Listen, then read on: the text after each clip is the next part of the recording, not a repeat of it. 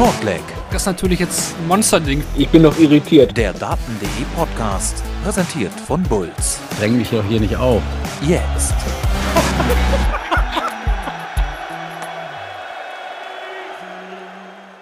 Number 39, that's uh, Graham Hall and he will play number 12, Aaron Monk. Auf diese schon fast ikonischen Sätze von John McDonald werden wir uns am Wochenende wieder freuen dürfen, denn es ist mal wieder Zeit für die UK Open. Damit hallo und herzlich willkommen zu Shortleg, dem Daten.de Podcast, präsentiert von Bulls und herzlich willkommen auch zur UK Open Vorschau. Heute mit mir, Marvin Fanbaum, und mit Kevin Barth. Hallo Kevin. Hallo Marvin, das ist immer ein ganz besonderes Turnier, für das man eigentlich sich auch eine Woche Zeit nehmen wollen würde, wie bei der Q-School. Das definitiv, das sagen wir eigentlich jedes Jahr, auch dieses Jahr wieder. Erstmal danke fürs Einschalten an alle. Leider kurzfristig heute nicht wie geplant eigentlich live auf Twitch, aber wir sind zuversichtlich, dass wir das dann für die Analyse wieder hinbekommen. Deswegen heute die Folge nur, ja, quasi im Real Life, wie sonst früher auch auf allen bekannten Podcast-Anbietern, wie zum Beispiel äh, Spotify, mein Sportpodcast.de, Apple, Google Podcast oder auch dem Daten YouTube-Channel. Unterstützt uns gerne, zum Beispiel auf Patreon. Da gibt es auch die sonst wöchentlichen Folgen von Shotleg Kompakt. Damit setzen wir es natürlich dann in dieser Woche aus, weil wir eine große Folge haben und auch in der nächsten Woche dann die Analyse. Dementsprechend dann Shotleg Kompakt wieder in zwei Wochen, wie ihr es gewohnt seid, zuletzt. Solltet ihr Fragen haben, Bewertungen gerne hinterlassen an die ja, so, sozialen Medien von Daten.de und ja, alles weitere natürlich sonst auch auf da diesen Channeln, wo ihr uns immer erreichen könnt, Fragen stellen könnt. Da freuen wir uns immer auf Interaktionen. Zum Beispiel auf YouTube wird ja auch mal viel kommentiert unter den ganzen Folgen. Das gerne so weitermachen. Ja. Wie sieht der Fahrplan heute aus? Natürlich UK Open, ganz klar. Ähm, ja, unser Hauptaugenmerk. Wir wollen aber davor auch noch ein paar andere Themen mit reinnehmen. Und zwar haben wir so ein kleines Zwischenfazit geplant zum Saisonstart der deutschsprachigen Tourcard-Holdern. Dann äh, war natürlich jetzt auch Development Tour und Premier League Spieltag Nummer 4 und damit wollen wir auch direkt beginnen und auch gar keine Zeit verlieren. Ja, es war wieder ein ausgeglichener Abend in Newcastle, muss man sagen. Von den sieben Spielen gingen jetzt wieder vier über die komplette Distanz und die anderen drei, da wurden auch ja zehn von möglichen elf Lecks gespielt. Kevin zum dritten Mal hintereinander gewinnt jetzt Michael van Gerven. Was ist so dein Take zu diesem Abend? Ja, es äh, ist eine Premier League, wie man sie sich vielleicht wünscht, wenn sie nur nicht so repetitiv wäre. Ne? Viele enge Spiele, äh, viele hochklassige Spiele und ein Michael van Gerven, der das zurzeit halt einfach gut macht. Also er hat herausragende Momente, spielt ein 107er Average im Viertelfinale, spielt ein 10 Data zur genau richtigen Zeit, um eben das Finale in seine Richtung zu lenken. Aber gerade kann auch kein Gegner gegen ihn mal sein Spiel ja lückenlos durchziehen. MVG ist nicht unantastbar, aber derjenige, der vielleicht aktuell am wenigsten Fehler macht und äh, ja, ich sag mal, am meisten sein Spiel dann auf die Bühne bringt. Äh, aber es ist jetzt auch nicht so, dass er von Woche zu Woche stabiler wird. Seine Performances von Woche zu Woche dominanter werden. Du hast immer Momente, wo du im Nachhinein sagen würdest, da wäre er zu packen gewesen. Das war auch in dieser Woche so. Äh, die Gegner haben die offene Tür nicht angenommen und äh, Michael van Gerven ist durchspaziert, in Anführungsstrichen. Und natürlich lesen sich drei Siege aus vier Wochen sehr beeindruckend mir jetzt vor allem noch in Erinnerung ist, dieses 90er Checkout auch gegen Luke Littler dann im Halbfinale. Ja. Kommt da in den Decider rein, vorher sechs Matchstarts verpasst, checkt dann aber 90 äh, via Single 18, Doppel 18, Doppel 18 gegen Price. Vorher war es souveräner und ja, wir müssen auch Nathan Espinel gratulieren zu seinen ja. ersten Punkten und direkt dann auch zu seinem ersten Finale. Also er übersteht im, im Viertelfinale gegen Michael Smith einen Matchstart, kommt dann in der, in der im Halbfinale auf die Doppel 3 ins Finale, trifft dann dort auch Michael van Gerven, verliert dann, ja, verliert dann vielleicht, ja, war da mehr drin. Ich gefühlt eigentlich irgendwie nicht. Ne? 170 hat er nochmal gecheckt, dann auch zum zweiten Mal in diesem Abend. Das hat auch Luke Littler vorher schon getan. Aber für ihn sicherlich trotzdem wichtig, da Punkte anzuschreiben, was jetzt eben für Peter Wright nicht gilt, der zwar ja. vielleicht sein bestes Spiel gemacht hat, aber auch nach vier Wochen immer noch ohne Punkte dasteht. Ja, Espinel wichtig, der erste Sieg und dann legt er noch einen dazu und äh, obwohl er im Viertelfinale, glaube ich, nur 87 gespielt hat, aber kann sich dann im Halbfinale steigern. Hat im Finale zumindest, das habe ich mir notiert, äh, zwei Breakchancen gehabt, gegen äh, Van Gerven um 3 zu 2 in Führung zu gehen. Macht die nicht und danach äh, kommt halt dieser 10-Data und dann ging, dann konnte er halt immer nur noch mal verkürzen. Also ähm, ich glaube, für Aspinall war das ein wichtiger Schritt, auf den aber noch viele folgen müssen. Und bei Ride, da denkt man sich halt, ja, Mensch, auf der Pro Tour Aufwind gehabt. Keiner weiß so genau. Mir wird da oft in die Pro Tour auch zu viel reingelesen, aber er konnte es jetzt wirklich mitnehmen. Ist ja, soweit ich weiß, auch bei seinen Darts geblieben. Hat da jetzt nicht viel rumgewechselt. Ja, und dann spielt er über 103. Ähm, spielt halt gut, macht das richtig gut, bringt aber halt eine 5 zu 4 Führung nicht nach Hause. Und ja, Littler nimmt das dann halt an. Und zu Littler, ja, es ist ein Phänomen, was er da macht und wie er es macht. Ähm, denke aber, dass er gerade in den Spielen gegen Van Gerven vielleicht zu viele Fehler macht, so insgesamt. Also hätte ihn mehrfach, glaube ich, in den letzten Wochen dann doch schlagen können. Da war nicht viel dazwischen, da hat vielleicht kein Blatt dazwischen gepasst. Ähm, in diesem Spiel gegen, gegen Van, Van Gerven im Halbfinale verpasst er ein paar Doppel. Äh, dann lässt er ihn mit vergebenen Matchstarts nochmal zurückkommen. Nur, dass dann halt Littler einen schwachen Decider spielt mit 15 Darts, kein, keine Möglichkeit auf ein Doppel bekommt. Also das sind, das sind Dinge, die halt auffallen. Das sind wirklich Kleinigkeiten, die da aktuell entscheiden, gefühlt, ob du äh, das, das Wochenturnier gewinnst oder ob du dann eben im Viertelfinale rausgehst und am Ende des Abends kein, keiner mehr über dich redet. Genau, also White hatte einen Matchstart gegen Luke Littler. Stimmt. Wir haben noch gar nicht erwähnt, Rob Cross dreht ein 3 zu 5 gegen Luke Humphries im Viertelfinale, verliert dann eben Halbfinale gegen Nathan Espinel. Der hatte dann wiederum ja, zwei Darts auf der Doppel 16 für den Decider gegen Vergerven. Also vielleicht war es doch möglich, aber vom Gefühl her war es wieder einfach ein Abend für, für Van Gerven, der jetzt mit 15 Punkten deutlich vorne liegt in der Tabelle nach vier Wochen. Dahinter jetzt schon gehöriger Abstand. Michael Smith und Luke Littler jeweils sieben Punkte, Rob Cross hat sechs, ja, und Peter Wright noch ohne. Dann blicken wir direkt auf den fünften Spieltag, der auch noch vor den UK Open dann am Donnerstagabend in extra ausgetragen wird. Wir haben Luke Humphreys gegen Michael van Gerven im Viertelfinale. Nathan Espinel gegen Peter Wright. Also, ja, wenn nicht gegen Espinel, gegen wen soll Wright dann doch äh, da mal punkten? Wichtiges Spiel für den Schotten. Da haben wir noch äh, Gavin Price gegen Rob Cross und Luke Littler gegen Michael Smith, der da so ein bisschen auch vom, von der ersten Woche zehrt, aber danach jetzt auch nicht mehr so viel produziert hat. Ja, ja das sind so äh, Smith, Smith, Price, Humphreys, das sind so drei, die gerade bei Humphreys sie, sieht man dann die Werte und denkt, dass das kann doch nicht ewig so weitergehen. Das ist, also bei, bei ihm glaube ich schon, dass, dass, dass da früher oder später der Knopf wieder aufgeht. Bei Smith äh, hat mich der, der Sieg in der ersten Woche überrascht und das, was, was er jetzt spielt, ist, ist vielleicht eher das, was von ihm irgendwie zu erwarten war. Price, ja, hat, hat dann halt vielleicht auch das Pech, dieses Mal im Viertelfinale auf einen sehr, sehr starken Gegnergang getroffen zu sein. Ähm, aber auch bei ihm ist es halt, aber auf der anderen Seite, um das, den Take vielleicht so abzuschließen, wie ich ihn angefangen habe, glaube, das, das ist alles sehr eng zusammen aktuell. Äh, das ist, die eine Woche kann für dich sein und die andere Woche halt nicht. Und wenn da Nuancen schiefgehen, ähm, auch wenn Peter Wright gerade letzter ist, fällt für mich jetzt gerade niemand total ab. Ähm, und, und deswegen glaube ich, dass da noch viel Dynamik drin ist. Ich meine, wir haben ja jetzt noch, äh, was haben wir noch? 16 Spiele, naja, wie viel spielen wir insgesamt? 16 Spieltage insgesamt? Äh, ja, doch. Was haben wir? Was haben wir? Genau. Sieben und dann kommt äh, das. Also es sind 16, 16 vor den Playoffs, ja. Das heißt, es sind jetzt noch elf Abende. Also äh, bis auf Van Herven, bei dem man natürlich jetzt absolut sagen kann, der hat 15 Punkte. Letztes Jahr haben 24 für die Playoffs gereicht. Der wird, der wird der Erste sein, der, der sich das sichert. Ähm, aber alles andere, da kann, glaube ich, noch ganz, ganz viel durcheinandergewirbelt werden. Genau, es geht ja noch ein bisschen, drei Monate knapp. Die Playoffs am 23. Mai in London.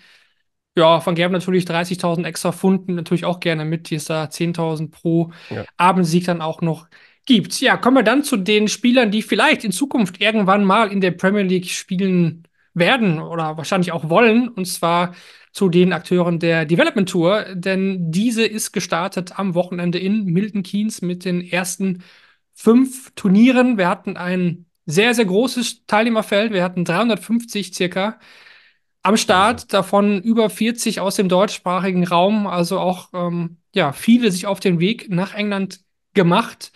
Wir wollen so ein bisschen die Turniere auch nochmal durchgehen. Am Freitag ging es ja los mit den ersten beiden Turnieren. Wir haben da als ersten Sieger dieses Jahr den Niederländer Danny Jansen. Der gewinnt das äh, rein niederländische Finale gegen Owen Röloffs im Finale im Decider. Röloffs verpasst hier sechs Matchstarts und Keen Barry hat zum ersten Mal zugeschlagen am Freitagabend. Er gewinnt auch hier im Decider gegen Rian van Veen. Erstmal vielleicht zu den beiden Siegern vom Freitag. Was denkst du darüber?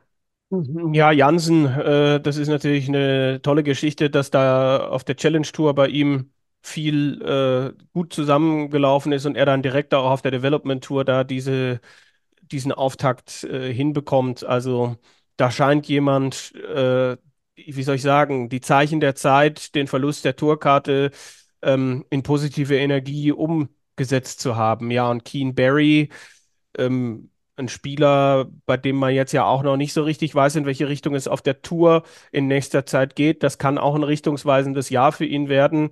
Und äh, deshalb gut, dass er auf der Development Tour hier auch so reinstartet, weil, na, äh, vielleicht braucht er das ja als zweiten Anker, falls das mit der Tourkarte doch noch irgendwie wackelig wird. Genau, für Jansen war es das äh, der erste Titelgewinn für Owen Röloffs bereits das dritte Finale, das er verloren hat. Der wartet also noch auf seinen ersten Sieg. Blicken wir hier aus deutschsprachiger Sicht drauf. Es ging eigentlich ganz gut los mit Paul Krone und Rossi J. Rodriguez. Die standen beim ersten Turnier beide im Viertelfinale und Dominik Grullig hat das im zweiten Event ebenso geschafft. Ähm, einen neuen Data gab es noch durch Owen Bates und ja, Bo Greaves. Sie hat gespielt. Wir hatten das, habe ich vor zwei Folgen in Shortleg Kompakt schon mal kurz angerissen, dass sie vorhat, einzelne Wochenenden mal mitzunehmen. Und das hat sie jetzt äh, auch getan. Freitag und Samstag hat sie gespielt. Und ja, im zweiten Event stand sie im Viertelfinale, hatte auch Matchstarts verpasst. Und damit kommen wir vielleicht auch schon auf den Samstag zu sprechen, denn da ist es Bo Greaves dann erneut gelungen, in die Runde der letzten acht einzuziehen. Aber Kim Barry war hier auch wieder zu stark für alle anderen. Titel Nummer 7 für den Iren. Diesmal Whitewash-Sieg im Finale gegen Sebastian Biolecki. Ja, und Christopher Tondas und Nico Springer waren hier im Achtelfinale. Mhm. Kurzer Take von dir zu Bo Greaves. Also, erste Turnier dachte ich nach dem ersten Event, ja, hm, braucht dann wohl doch noch. Sie hat ja auch immer gesagt, sie spielt nicht so gerne gegen, gegen äh, Jungs. Also bleibt dann wirklich lieber bei den Damen noch, da fühlt sie sich wohler nach dem ersten Event dachte ich, ja, ist es wirklich so bei ihr so auch im Kopf drin, aber nach den weiteren Turnieren muss man sagen, also sie kann mehr als mithalten und das war schon nicht schlecht. Ja, auf jeden Fall stark zu sehen, wie sie sich dann angepasst hat, wie sie in ihr Spiel gefunden hat. Ich denke, da wäre auch mindestens bei einem der verlorenen Viertelfinals noch ein tieferer Run möglich gewesen. Äh, wirklich auch klare Siege dabei gewesen. Also hat Spaß gemacht, das zu verfolgen. Äh, ich finde, dass dieses erste Turnier am Samstag äh, eigentlich Wessel Neimann gewinnen hätte müssen. Also wie konstant der unterwegs war, zwischendurch auch 111 gespielt, aber auch er vergibt dann eben Matchstarts gegen Białecki, ähm, der, glaube ich, zuletzt im Frühjahr 23 ein Turnier auf der Development Tour gewonnen hatte. Also Keen Barry konstant gespielt zwischen Anfang 80 und Anfang 90 die letzten zwei Spiele mit 5-0 gewonnen. Ähm, das ist solide, das ist in Ordnung. Äh, hat aber, glaube ich, vielleicht auch von der Auslosung an dieser Stelle profitiert. Und äh, also für mich stand da ganz lange der Name, der Name Wessel Neimann ganz oben drüber. Er scheitert am Ende im Halbfinale und Keen Barry räumt halt das auf, was, was, äh, was übrig bleibt. Und natürlich, das musst du auch erstmal so zu Ende spielen. Der, der Unterschied beim Average zwischen ihm und Białecki im Finale ja auch nicht sonderlich groß, aber ähm, er spielt das eben von vorne, der Gegner nützt seine wenigen Chancen nicht und dann kommt hier so ein 5 zu 0 halt da mal ganz schnell auf, äh, bei so einem Modus auch zustande. Trotzdem krass, der Titel Nummer 7 jetzt für Keen Barry und mhm. die Diskrepanz ist halt trotzdem zur Proto Ultra da, denn Keen Barry hat bisher bei vier Player Championships nicht einmal gewonnen. das ist eigentlich schon sehr interessant hier. Ist der Abräumer des ersten Development Tour Wochenendes, liegt in der Rangliste ja. deutlich vorne, hat aber auf der Pro Tour bisher in diesem Jahr noch nichts eingespielt. Sagt auch ja. einiges aus. Ne? Also ist schon ja. interessant. Ich, ich, ich finde, ich finde auch, auch ähm, im Blick auf die Deutschen hat, hat dieser Samstag dann auch gezeigt, äh, was möglich gewesen wäre. Also ich finde, Nico Springer hatte dann im Achtelfinale sechs Starts, um zum 3 zu 3 in seinem Spiel auszugleichen, macht das halt nicht. Das kann ein Punkt sein, wo wir dann am Ende vielleicht dann drüber sprechen, wie weit er dann gekommen wäre, so nach dem Motto. Und ich fand es auch äh, eine verpasste Chance für Marvin Kraft, der die letzten 32 erreicht hat und da halt das Glück eigentlich hatte, auf einen Danny Jansen zu, zu treffen, der in diesem Fall nicht sein A-Game ausgepackt hat. Ähm, und da war aber auch Kraft eher mit, wenn wir bei diesen A- und B-Games bleiben, eher mit B- oder C-Game unterwegs und äh, scheidet da aus. Also das sind Momente gewesen. Auch, auch Paul Krone hat es, glaube ich, an diesem Wochenende, um das vorwegzunehmen, bis auf das Viertelfinale, hat er sich schon unter Wert irgendwie verkauft. Aber es geht einem natürlich das Herz auf, wenn man, du hast die Zahl eben genannt, so viele deutschsprachige erlebt, die wir stellenweise ja auch nicht in anderen Turnierserien sehen, die aber jetzt hier sagen, hey, super, ich mache den Weg nach England. Enrico Frank zum Beispiel einer, den, den ich noch kenne vom WDF Europe Cup Youth, äh, der jetzt hier in England dabei gewesen ist und erste, glaube ich, wichtige Erfahrungen gesammelt hat. Also ein bunter Strauß äh, und, und wo man stellenweise gar nicht wusste beim, beim Live-Verfolgen auf Dart Connect, wo man jetzt gerade hingucken soll, ähnlich, ähnlich wie bei der Q-School. Dann reichen wir noch die weiteren Sieger natürlich nach. Da haben wir noch mal zwei weitere Niederländer auf dem Programm. Und zwar Julian van der Velde. Der gewinnt nach 2021 und 2022 zum dritten Mal auf der, auf der Development Tour.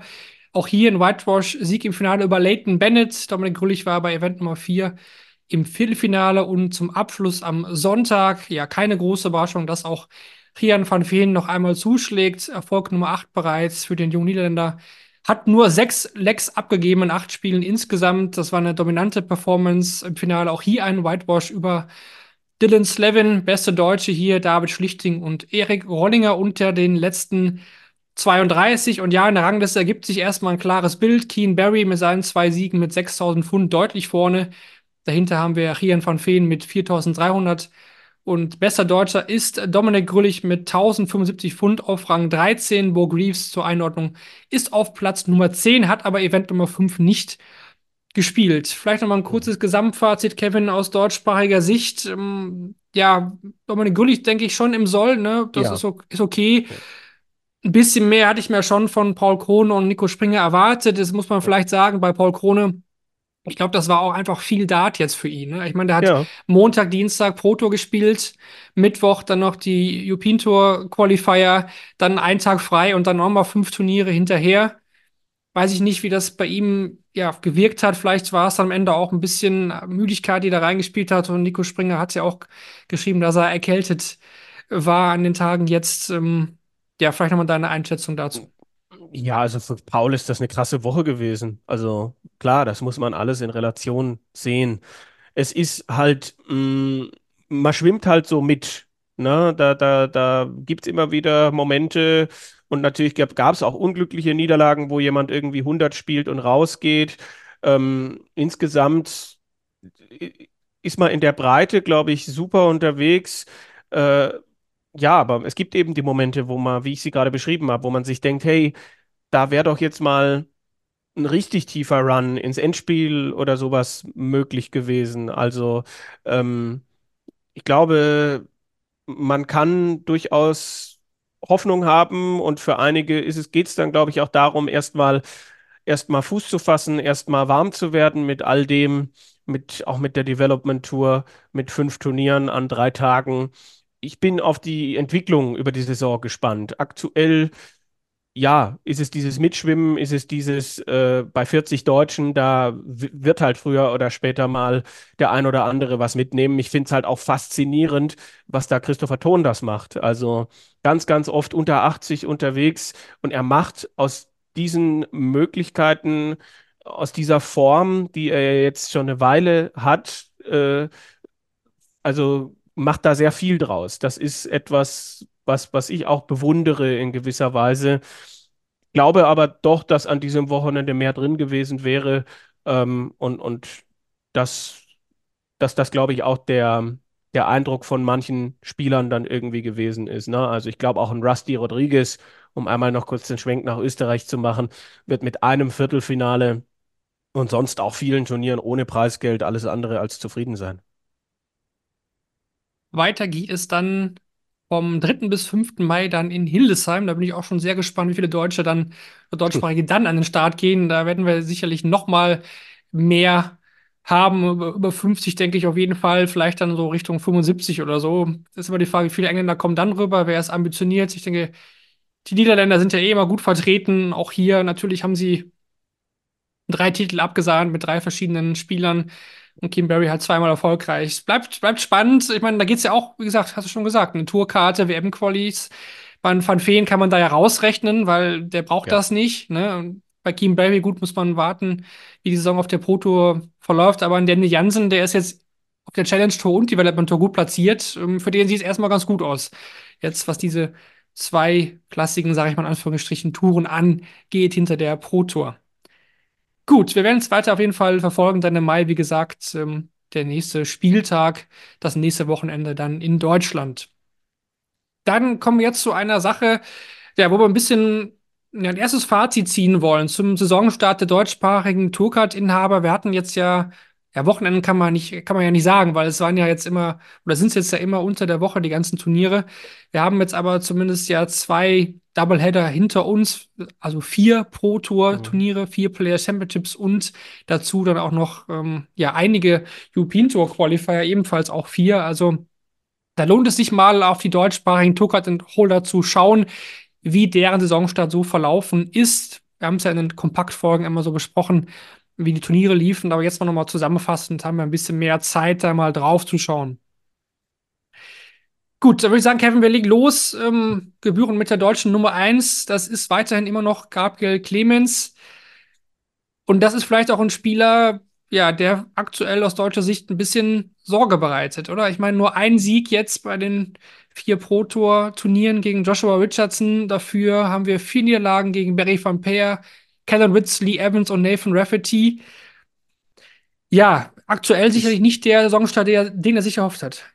Ja, es ist, es ist ein bisschen zu viel gerade. Ein bisschen zu viel, was nicht läuft. Also da bin ich dann auch kein Freund des, des äh, Averages und zu sagen, der spielt doch 92 und da wird doch früher oder später, weil sowas geht ja auch in den Kopf rein. Sowas äh, wird ja dich dann auch beschäftigen, dass du dich früher oder später auch fragst, wieso wieso ist das so? Und es ist ja schon auch eine, eine insgesamte Entwicklung, die wir schon eine ganze Weile beobachten, dass es immer wieder frühe Niederlagen gibt. Und jetzt haben wir halt, was wir jetzt haben, ist halt diese Häufung. Dass einfach äh, es nicht so ist, dass dann mal drei Erstrundenniederlagen da sind und dann aber halt auch mal ein Viertelfinale oder mehr dazu kommt. Das war vielleicht der Rhythmus im letzten Jahr. Aber so ist das halt jetzt aktuell nicht. Und es, es ging immer was auf der Pro Tour für Gabriel Clemens. Er hat es immer geschafft, dort seine Ergebnisse einzusammeln und dann war das, was auf der Bühne passiert ist, ähm, nicht immer so wichtig. Es wäre schön gewesen, wenn da mehr gelaufen wäre. Er hätte bei der European Championship Peter Wright schlagen können. Da waren wir beide live dabei. Ähm, ansonsten war es aber okay, weil er halt an gewissen Stellen immer was eingesammelt hat. Und das fehlt aktuell. Und das waren zwar bislang nur vier Turniere, aber da waren auch deutliche Niederlagen dabei und er macht mir schon ein bisschen Sorgen.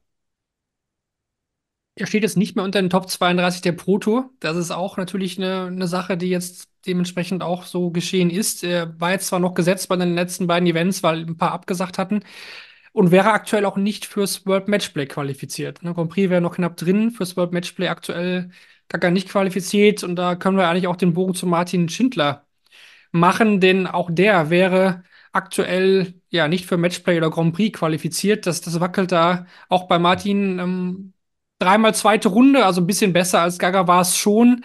Mhm. Ähm, allerdings das zweite Wochenende war ein bisschen besser als Wochenende, sage ich immer, aber ne, ihr wisst, was gemeint ist. Die zweite, zweite was sagt man, zweite Runde an Turnieren, zweiter Wisch, keine der Ahnung. Zweite Block, der zweite, zweite Block, Block, mhm, sehr gut. Mhm. Mein genau, Block. Da, Das war ein bisschen besser. Ähm, Leistungen sind da, aber du hast gerade gesagt, ja, nicht immer auf den Average schauen. Ich finde aber hier bei Martin, die Leistungen sind eigentlich ganz gut, aber die Ergebnisse spiegeln das noch nicht so ganz wider. Ja, genau. Ähm, bei Martin ist es vielleicht noch mal ein bisschen anders, weil die, die Grund, das Grundniveau schon noch mal ein bisschen weiter oben ist als bei Gaga. Ähm, ja, trotzdem dreimal zweite Runde wird auch, glaube ich, nicht sein Anspruch sein. Aber bei Martin sieht das für mich so insgesamt auch ein bisschen besser aus und da gehen bei mir jetzt die Alarmglocken auch noch nicht so sehr an, ähm, weil irgendwie glaube ich, dass, dass es da früher oder später wieder, wieder in die richtige Richtung geht und da sind die, die Werte, finde ich, schon nochmal ein paar andere und, und äh, vielleicht ist es auch manchmal eher ein Gefühl, ähm, weil da eben jetzt nicht nur 1000 Pfund stehen, sondern eben einfach auch schon 3000 Pfund, äh, die er da eingespielt hat. Und, und äh, also ich, ich halte es für realistischer, dass Martin jetzt irgendwie in den Flow kommt.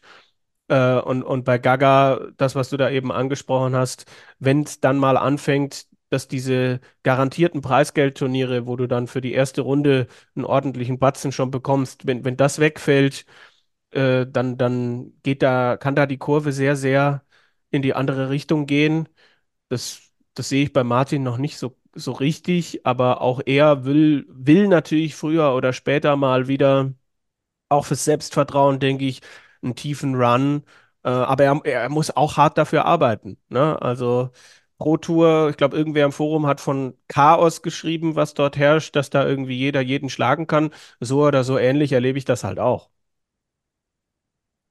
An dieser Stelle müssen wir, denke ich, auch noch eine ganz wichtige Sache jetzt erwähnen, die jetzt dann auch nach der letzten Kompaktfolge reingekommen ist. Was hm. passt jetzt gerade nochmal gut zu, zu Gaga und Martin? Denn die werden ja bei den ersten vier European Tour Events jeweils mit dabei sein. Die waren jetzt mhm. durch diese neue Regel halt schon qualifiziert für die erste Runde. Und wir hatten uns ja alle aufgeregt und wir hatten ja auch das extra Video, den Einschnitt da von Moritz gemacht. Wer ist denn jetzt Gewinner und Verlierer dieser Regelung? Und ja, Gaga und Martin waren in gewisser Weise da natürlich auch Gewinner, weil sie eben dieses Preisgeld auch bekommen hätten hätten, muss man nämlich jetzt sagen, für die erste Runde. Denn die PDC hat überraschenderweise, muss ich sagen, und ja. ich finde es natürlich sehr gut, dass es so gekommen ist, aber sie haben so ein bisschen jetzt zurückgerudert. Ähm, an dem Qualifikationsmodus an sich haben sie jetzt nichts mehr zurückgenommen. Also es qualifizieren sich weiterhin Top 16 der PDC Order of Merit und dann die noch nicht besten 16 über die Pro Tour Order of Merit und die 16 besten insgesamt der Pro Tour of Merit sind weiterhin auch gesetzt. Aber jetzt müssen alle diese, dieser 32 Spieler, sie müssen ihr erstes Spiel gewinnen, damit das Preisgeld auch in die Ranglisten zählt. Das war jetzt zuvor ja nur bei den 16 Gesetzten der Fall. Jetzt ist es aber auch wieder zurückgenommen so, dass auch alle anderen 16, die in Runde 1 schon eingreifen müssen, wie in Gaga, wie in Martin Schindler, wie auch in Peter Wright zum Beispiel, die müssen ihr Erstrundenspiel gewinnen, damit sie dann das Preisgeld auch dementsprechend für die Ranglisten bekommen. Ist eine Sache, Kevin, die können wir natürlich nur begrüßen. Ja, definitiv. Also das ist äh, auch für mich überraschend gewesen. Genauso überraschend ist für mich halt, dass man anscheinend im Vorhinein nicht mit der PDPA, mit der Spielervereinigung gesprochen hat. Weil es gab ja jetzt wohl Interventionen von dieser Spielervereinigung, weshalb man dann überhaupt mal drüber nachgedacht hat, ähm, dass das ja jetzt vor allem die Quali für die European Championship und dann irgendwie auch für viele andere Turniere verzerrt. Also allein die Tatsache, wie bei der PDC Entscheidungen fallen, ist auch nach wie vor etwas, wo ich, wo ich nur den Kopf schütteln kann. Äh, dass, dass die, die Art und Weise, das hätte alles nicht sein müssen. Das hätte man, hätte man sich total, vom, äh, weiß ich nicht, hätte man total nicht gebraucht. Sechs Wochen, die total unnötig waren, auch kommunikativ ein Desaster. Ähm, jetzt ist man so weit zurückgerudert, wie man irgendwie konnte. Jetzt wird es ein bisschen erträglicher ähm, und, und fairer und damit will ich es vielleicht erstmal auch belassen, ähm, weil es heißt halt nach wie vor nicht, dass dieser Modus, dass diese, dass dieses neue Format European Tour, ähm, dass das jetzt irgendwie total, total gut ist jetzt. Nach wie vor hast du halt eine große Bevorzugung von einer, von einer kleinen Gruppe, von einem Viertel, nee, doch, von einem Viertel der Tourcard-Holder. Und äh, ja, mal sehen, wie lange das dann bestehen bleibt. Ja, geändert hat sich für Ricardo Petechko nichts, denn der ist, wie gesagt, bei diesen Turnieren jeweils gesetzt und auch vorher schon Mhm. war ja ihm klar, dass er sein erstes Spiel gewinnen muss für die Rangliste. Das ist jetzt immer noch so und ja, es hat sich auch nicht geändert, dass Ricardo, der zumindest was das Preisgeld angeht, bisher der beste Deutsche ist bzw. war. Er hat es bisher immer ins Preisgeld geschafft bei allen vier Players Championships. Ein Achtelfinale war mit dabei. Ja. Timing war da, würde ich sagen, auch wenn die Leistungen noch nicht so auf dem Level waren wie im letzten Jahr. Ja, er, er hat, er, er gewinnt halt die Spiele aktuell und äh, diese Konstanz ist gerade bei dieser Schwelle von 0 zu 1000 Pfund, 0 für Niederlage in der ersten Runde und 1000 Pfund für Sieg in der ersten Runde, ist halt jetzt sehr wichtig und äh, er, er macht das gut. Ähm, manch einer ist eben nach der Pause so ein bisschen eingerostet und bei Ricardo macht man sich aktuell halt auch nicht so richtig Gedanken, dass, äh, also da glaube ich halt auch, dass die Stabilität und das Leistungsvermögen und das Level, dass das Stück für Stück eben wieder kommen wird. Ich glaube, es gab schon eine gewisse grundsätzliche Steigerung vom ersten Block zum zweiten Block. Ricardo ist, glaube ich, auch jemand, der, der dann auch mitkriegt, wie Dinge laufen und sehr ehrgeizig ist. Ne? Hat ja, glaube ich, auch mal bei uns gesagt, ich fahre zu Turnieren, um sie zu gewinnen. Also ist, glaube ich, der Deutsche, der das am lautesten so klar und so deutlich formuliert. Und äh, so, dementsprechend, glaube ich, er spielt Turniere, er ist dann nicht zufrieden und er tut dann alles, was er tun kann, damit das eben besser wird. Und ich glaube, in diesem Prozess steckt er gerade drin und ist aber, glaube ich, ergebnistechnisch ganz gut unterwegs und, und der Rest, ich glaube, mit dem, da brauchen wir uns nicht so viele Sorgen machen. Besser rangekommen als in den letzten Jahren ist Florian Hempel. Ja. Der hat es einmal ins Achtelfinale geschafft und da auch Michael Smith und Nathan Espinel geschlagen. Es war auch einmal ein Sieg gegen Martin Schindler mit dabei. Komischerweise die ersten beiden European Tour Qualis nicht gespielt. Ich habe noch nicht rausbekommen, weshalb, wieso. Ja.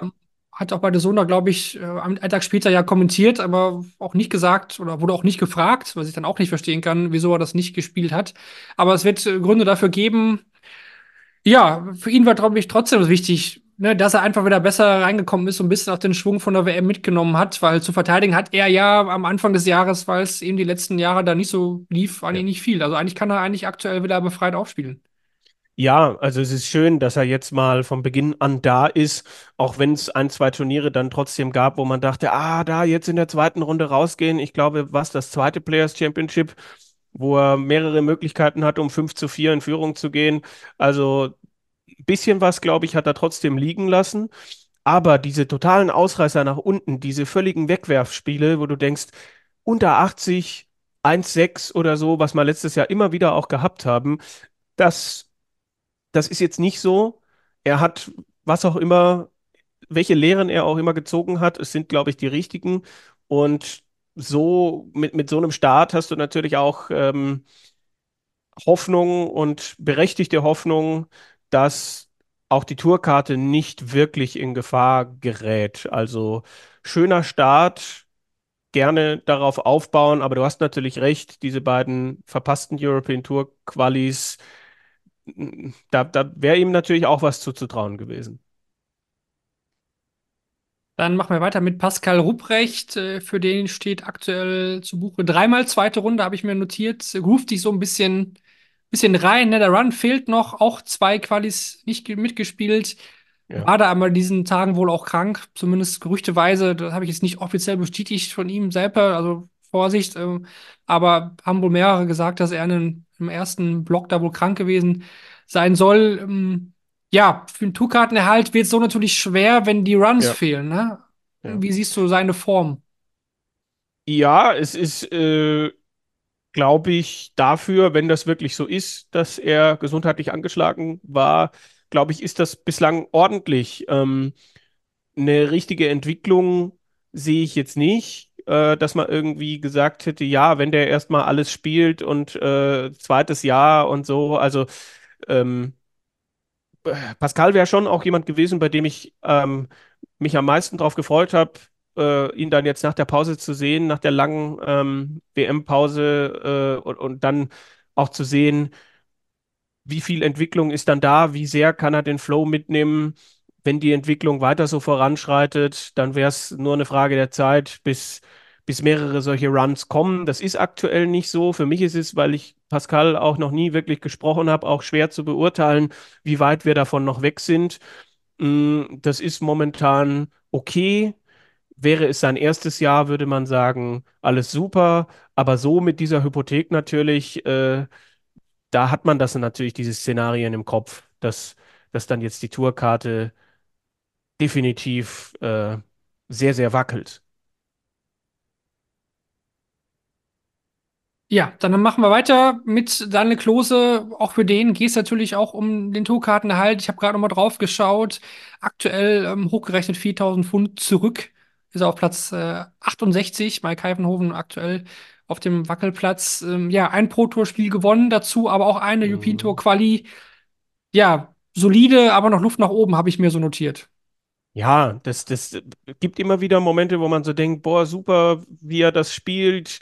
Dann auch Momente, wo er sich, ich sag's immer wieder, bei Klose fällt mir immer auch ein, der unter Wert verkauft, wo man so denkt, ah, da, da kann er doch Gary Anderson in der ersten Runde schlagen, wo er das Turnier gewinnt, die Players Championship. Äh, da, da kann er auch gegen Daniel Klose rausgehen. Also er ist, ähm, er, er steht auch irgendwie so an, an so einer Schwelle ähm, und man wünscht ihm diesen Run und er arbeitet hart und kriegt aber momentan auch zu wenig dafür raus irgendwie. Das, das ist so mein Take für ihn. Äh, und ja, da, da, er hat bessere Voraussetzungen als Pascal. Äh, auch mit dieser European Tour Quali, denke ich. Aber es wird auch von ihm früher oder später mehr brauchen. Ne? So wie er letztes Jahr da dieses Finale erreicht hat, ein paar von den Ergebnissen in Richtung Achtel, Viertelfinale, das, das, das wird es schon sein müssen, weil mit diesem Schnitt, den er da aktuell hat, wird, äh, wird das auch sehr schwer mit dem Tourkartenerhalt.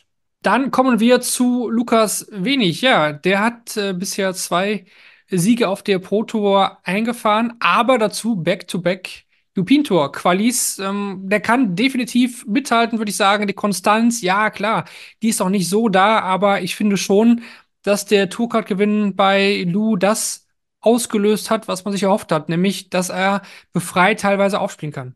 Ja, also man erlebt das ja sonst bei anderen, äh, dass sie, dass sie neu auf die Tour kommen und dass sie Startschwierigkeiten haben und dass sie lange Zeit kämpfen und man sich dann fragt, wann kommen sie rein, etc. Ich glaube, ähm, Daniel Klose war letztes Jahr so jemand, ein, äh, weiß ich nicht, wen wir sonst in den vergangenen Jahren hatten, aber ein paar, ein paar Deutsche oder Deutschsprachige, bei denen war das so und bei Lou überhaupt nicht. Ich glaube, diese Doppelqualifikation auf der European Tour hat viel freigesetzt, hat viel Selbstvertrauen gegeben. Äh, es darf dann auch mal was daneben gehen in, in seiner Situation. Er ist gut gestartet, er macht das gut, er hat, glaube ich, keine Angst vor großen Namen und das ist ganz wichtig. Dann machen wir weiter mit dem bisher zweitbesten Deutschen auf der Pro Tour und zwar mit Paul Krone, denn der stand auch schon beim zweiten Event im Achtelfinale, hat da unter anderem Christoph Watalski und Nathan Espinel bezwungen. Scoring ist teilweise sehr, sehr stark, finde ich. Hat sich vielleicht noch nicht vollständig belohnt, aber trotzdem muss man sagen, 4500 Pfund, das macht aktuell Platz 35 in der Players Championship Order of Merit und eben aus deutscher Sicht ist das bisher der zweitbeste Deutsche. Ja, also im WM-Race, das ist ja aktuell noch nicht ganz so aussagekräftig, aber da wären halt dann aktuell Lou Wenig und Paul Krone aus deutscher Sicht über die Pro Tour qualifiziert, so wie ich das gesehen habe.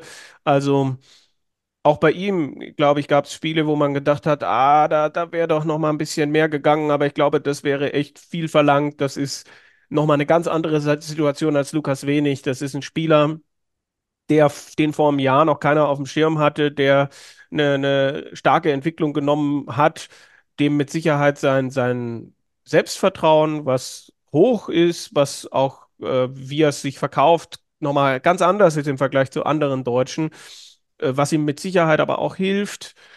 Und das ist ein, ein Lernprozess. Das ist jemand, der zum ersten Mal äh, dieses, diesen Rhythmus hat. Ein Lou Wenig kennt das von verschiedenen Touren und Nachrücker-Momenten, wo er dann auf der, wo er auch schon die ein oder andere Players Championship spielen durfte. Der, der, der, ne? Also für Paul ist das alles neu und das ist, glaube ich, also ich glaube, er hat echt noch Welpenschutz. Also und, und dafür, das ist echt gut, das ist echt in Ordnung. Vielleicht war der zweite Block ein bisschen schwächer als der erste. Gerade dann auch im Bereich European Tour ist es natürlich auch schade, dass er sich da für die ein oder andere gute Vorstellung nicht belohnen konnte. Aber da ist, der ist absolut na, ich möchte nicht schon wieder voll im Soll sagen, ich suche nach was anderem, aber er, er, er ist, er ist gut unterwegs. Also ich glaube, da müssen sich andere, äh, um den deutschen Block irgendwie nochmal abzuschließen mit dem, was ich vielleicht vorhin gesagt habe, da müssen sich andere ein paar Sorgen mehr machen. Du hast es gesagt, deutscher Block abgeschlossen. Kommen wir noch zu den beiden österreichischen Tourcard-Inhabern. An erster Stelle Rojan Rodriguez. Ja, ich will fast sagen, Aufs und Abs, wie man das von ihm Mhm. kennt, ne? Aber Ja. trotzdem ist er solide 3000 Pfund bei rausgekommen. Ja, also äh, es ist keine Ergebniskrise, es ist aber auch nicht ein großer Run. Und das ist eben das Problem, weil er 2022 so viel Geld eingespielt hat und eigentlich jetzt ein ähnliches Jahr vielleicht brauchen würde. Also es ist so ein bisschen dieses Hase gegen Igel, so dieses, äh, er müsste, er, er tut was, aber ähm, der, na, das ist ein Wettlauf, der, der ganz schwierig ist zu gewinnen. Und ähm, er, er müsste konstanter werden. Das war nie seine Stärke. Obwohl, ja, 2022, glaube ich, gerade in diesen Erfolgsjahren, die er ja durchaus mal gehabt hat, ähm, hat das, glaube ich, schon geschafft, diese Ausreißer nach unten ein bisschen abzufedern, ein bisschen weniger häufig vorkommen zu lassen. Und das gibt es momentan noch zu oft. Das, äh, das ist rauf, runter. Das ist, glaube ich, auch für jeden Herzkranken, der sich das da bei Dart Connect anguckt, nicht so einfach. Es sind 3000 Pfund in der Bank. Es müssten aber vielleicht eigentlich doppelt so viel sein, damit man sagen könnte, damit man einen, eine Lifeline hätte, um sagen zu können, hey, da, da geht was in Sachen Tourcard-Erhalt und äh, ja, da, da müsste dann irgendwann mal ein Block kommen, wo mal richtig, äh, weil diese im Schnitt 1000 pro Turnier, das, das, das wird am Ende nicht reichen, glaube ich, da sind wir uns einig. Genau, also er steht aktuell noch, ich weiß, es ist noch bis so viel zu spielen, auch bis zum Tourcard Race Ende, aber er wäre aktuell auf Platz 63, somit gleich auf mit Mike Heidenhofen. Also er wäre aktuell über dem Schnitt. Ähm, das wäre Menzo Sulovic nicht. Der hat aktuell auch fast äh, ja, 6000 Pfund Rückstand, ein bisschen mehr. Ähm, ja, aber der ist schon ein bisschen verbessert, Menzo Sulovic, Ja, oder? Ich meine, ja. 3500 Pfund, ähm, da sind auch Spiele dabei, die sind dann auch mal deutlich über 100.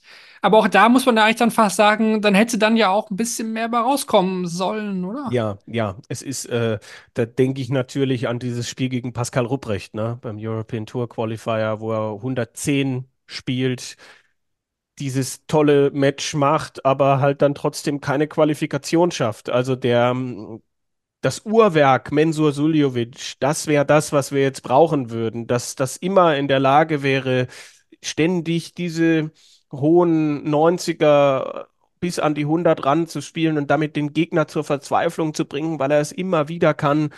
Und das gelingt eben nicht. Also ich glaube, ich habe auch mal einen Turnierbericht über eine Players Championship gemacht, wo Mensur dann irgendwie von 102 auf 89 gefallen ist. Und das sind eben genau die Dinge, dass er es gerade nicht äh, konstant ranbringt. Man denkt so, man sieht jetzt wieder häufiger diese Überleistungen, über die du gerade gesprochen hast, die ich jetzt auch angesprochen habe. Das ist ein Step in die richtige Richtung, aber im Schnitt ist, da jetzt eigentlich auch zu wenig rausgekommen. Ne? Auch, dass da jetzt keine European Tour Quali, das, das hätte er ganz dringend gebraucht, weil man ja auch weiß, dass ein Mensur auf der European Tour richtig gut funktionieren und einen entsprechenden Run starten kann. Immer. Das letztes Jahr war sein bestes Ergebnis ähm, ein Viertelfinale bei seinem Heimturnier in, äh, in Österreich, in Remstetten. Und das zeigt dann, glaube ich, schon, wie viel bei ihm immer noch gehen würde, wenn er den, diesen Schlüssel finden würde, um sich regelmäßig für die European Tour zu qualifizieren. Und jetzt ist halt ein Drittel der Qualis schon um und er ist da halt nicht dabei. Bei ihm weiß ich auch nicht, ob er sich, sollte er die Tourkarte verlieren, ob er sich sowas wie Q-School nochmal antut. Mhm. Also würde ich jetzt gar nicht mal so hundertprozentig sicher sein, also dass er das macht, dass er vielleicht auch sagt, naja, gut, spiele ich vielleicht hier ein bisschen A-Dart, da ein bisschen hier und da Turniere, aber ja, aber vielleicht macht das auch, vielleicht schätze ich ihn da auch falsch ein. Ich weiß nicht, wie viel Kampfgeist da gerade ist. Ich meine, Management hat sich auch was getan. Ne? Ich meine, Mick macht es ja jetzt, glaube ich, auch nicht mehr. Nee, habe ich auch gehört. Äh, das wäre mal, das wäre mal interessant. Also wenn er sich irgendwie für ein European Tour Event qualifiziert hätte und das irgendwie in meiner Nähe ist, hätte ich auch versucht, mal hinzufahren und irgendwie mal wieder ein Interview mit ihm zu machen, weil das war, ist ja auch rar die letzten Jahre. Das wäre mal sehr interessant zu hören, wie er, wie er das sieht, was in, in den letzten Jahren passiert ist. Äh, ja, vielleicht kriegen wir das in irgendeiner Form hin. Ich glaube, Mensur ist nicht der Podcast-Mensch, äh, aber ich, ich, ich werde mal schauen, dass wir da irgendwie, dass wir noch mal ein bisschen was Aktuelles äh, von ihm persönlich auch noch mal einholen, weil dann sind wir vielleicht auch noch mal schlauer. Ja, wäre auf jeden Fall sicherlich eine, eine coole Sache. Ja, Tim Wolters können wir noch nicht bewerten. Ja. Wir hatten ja auch ähm, schon kompakt angesprochen, sein zweiter Sohn ist ja auf, auf die Welt gekommen. Auch für uns beiden dann nochmal Gratulation Ja. natürlich. Äh, An Moritz und Benny hatten das ja schon ausgerichtet. Der steigt dann jetzt eben zu den UK Open ein. Das ist eine gute, gute Überleitung. Stefan Belmont, ja, kann man noch sagen, ist kein Tourcard-Inhaber, ist äh, aus Schweizer Sicht natürlich in alle vier Turniere bisher nachgerückt, aber bisher auch noch ohne Preisgeld geblieben. Das vielleicht auch mal an der Stelle dazu. Ja, dann kommen wir jetzt eben zu den UK Open. Im Butlins Resort von Minehead, Kevin hat es schon am Anfang gesagt, wir würden sie, glaube ich, alle gerne länger als eben nur diese drei Tage sehen. Aber das bleibt wohl erstmal ein Wunsch auf Lebenszeit, weil da tut sich irgendwie in den letzten Jahren nicht so wirklich viel. Bei mir auf jeden Fall Top 3 der Turniere, die ich am liebsten habe.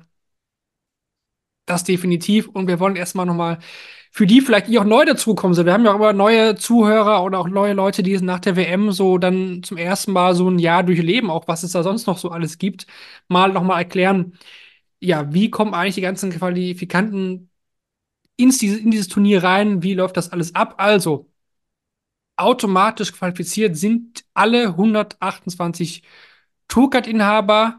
Dazu kommen die besten acht Spieler der Development Tour und Challenge Tour Out of Merit aus dem letzten Jahr, die nach der Q-School 2024 keine Tourkarte besitzen. Und abgerundet wird das Ganze noch mit äh, 16 Amateur-Qualifiern. Die hatten wir ja in den letzten Folgen auch immer mal wieder genannt. Zum Beispiel, dass dieses Jahr ja auch an Leonard Gates geschafft, sich über diesen Weg ins Turnier zu spielen. Mhm. Das würde dann insgesamt 160 Teilnehmer machen. Ja, würde, denn wir haben zwei Tourcard-Holder, die abgesagt haben, die nicht teilnehmen werden. Das ist einmal Adam Hunt und auch Adrian Lewis, wo viele vielleicht gehofft haben, na, der hat ja diese Auszeit angekündigt und zieht sie auch durch. Vielleicht spielt er der UK Open mit, macht er aber nicht. Das heißt, wir haben nur 158 Teilnehmer, was auch bedeutet, Kevin, dass wir, ich finde es auch immer noch dumm, zwei Freiläufe verteilen in der ersten Ja. Runde. Und das kann es ja eigentlich nicht sein. Nee, also dass wir, das, das, weißt du, da, da, da kommt die PDC und äh, überrascht uns alle positiv, indem sie diese Entscheidung zurücknimmt, dass die, äh, diejenigen, die in der ersten Runde European Tour ähm, einsteigen und ihren Platz sicher haben über die Ranglistenposition, dass die ihr Preisgeld auch schon sicher haben. Das nehmen sie zurück. Und dann denkst du, oh, super, Mensch. Und dann kommen sie dir bei den UK Open um die Ecke und schaffen es nicht eine B-Lösung zu, zu präsentieren, obwohl man ja jetzt irgendwie zwei Wochen vorher schon weiß, so in etwa, dass da zwei Freilose zu verteilen sind. Und dass man es nicht schafft, da dann eine Lösung zu finden, um diese beiden Freilose zu vermeiden, weil du hast ja bei den UK Open dieses System, dass du in der ersten Runde nach wie vor kein Preisgeld kriegst. Und man sagt ja immer FA Cup of Darts. Soweit ich weiß, ist es beim FA Cup auch so, dass ich, wenn ich teilnehme, egal wie amateurhaft ich bin, dass ich da eine, eine Antrittsprämie als Verein kriege, dass man das auch immer noch nicht geschafft hat und dadurch irgendwie das Turnier dann doch wieder ein bisschen abwertet, weil man so denkt, es, gibt ja nach, es gibt ja Spieler, ich glaube auch jemanden aus Deutschland, Horvath, ne, der, der, der, okay, der hat irgendwie eine Familienfeier, aber das kann mit Sicherheit auch eine Rolle spielen, dass du sagst, ja, und dann fliege ich darüber und dann äh, zu einem angeblichen Major-Turnier und dann verliere ich das erste Spiel und habe gar nichts. Habe kein Preisgeld, habe kein nix. Also das ist für mich nicht zeitgemäß. Das ist für mich wie jedes Mal irgendwie neu ähm, zu sehen, ah, die Wand ist da wieder und ich laufe immer wieder voll dagegen. Äh, und diese Freilosgeschichte, ja, okay, es sind keine Tourcard-Holder mehr da, aber es hätte ja Nachrücker gegeben, die irgendwie über die Weltrangliste jetzt hätten nachrücken können, äh, von den Players Championship Nachrückern, einen, weiß ich nicht, Oskar Lukasiak, oder du sagst halt, dann, dann ziehe ich eben noch jemanden über die Secondary Tours, über die Challenge Tour oder die Development Tour nach. Also wie solche Entscheidungen entstehen, frage ich mich halt dann wirklich. Also reden die miteinander oder, oder das haben wir immer so gemacht und deshalb, das ist halt für eine so modern auftretende Organisation wie die Professional Darts Corporation, zumindest will man immer den hippen Eindruck machen, ist das halt einfach Steinzeit. Ja, dann, dann fallen da zwei weg, dann müssen wir da jetzt zwei Freilose vergeben. Eben, also es geht ja nicht um kurzfristige Absagen, wie jetzt, wenn jemand krank wird oder so und das einen Tag vorher, dann sage ich, okay, dann ist es halt so. Oder zu diesem, ja, in diesem Jahr, wo wirklich dann dieser Schneesturm war, das haben manche Ja. halt dann nicht geschafft, dahin zu kommen. Da sagt ja keiner was, aber hier wirklich, ähm, da ist genug Zeit vorher, die werden wissen, dass Adrian Lewis und Adam Hunt nicht teilnehmen, nicht erst seit gestern.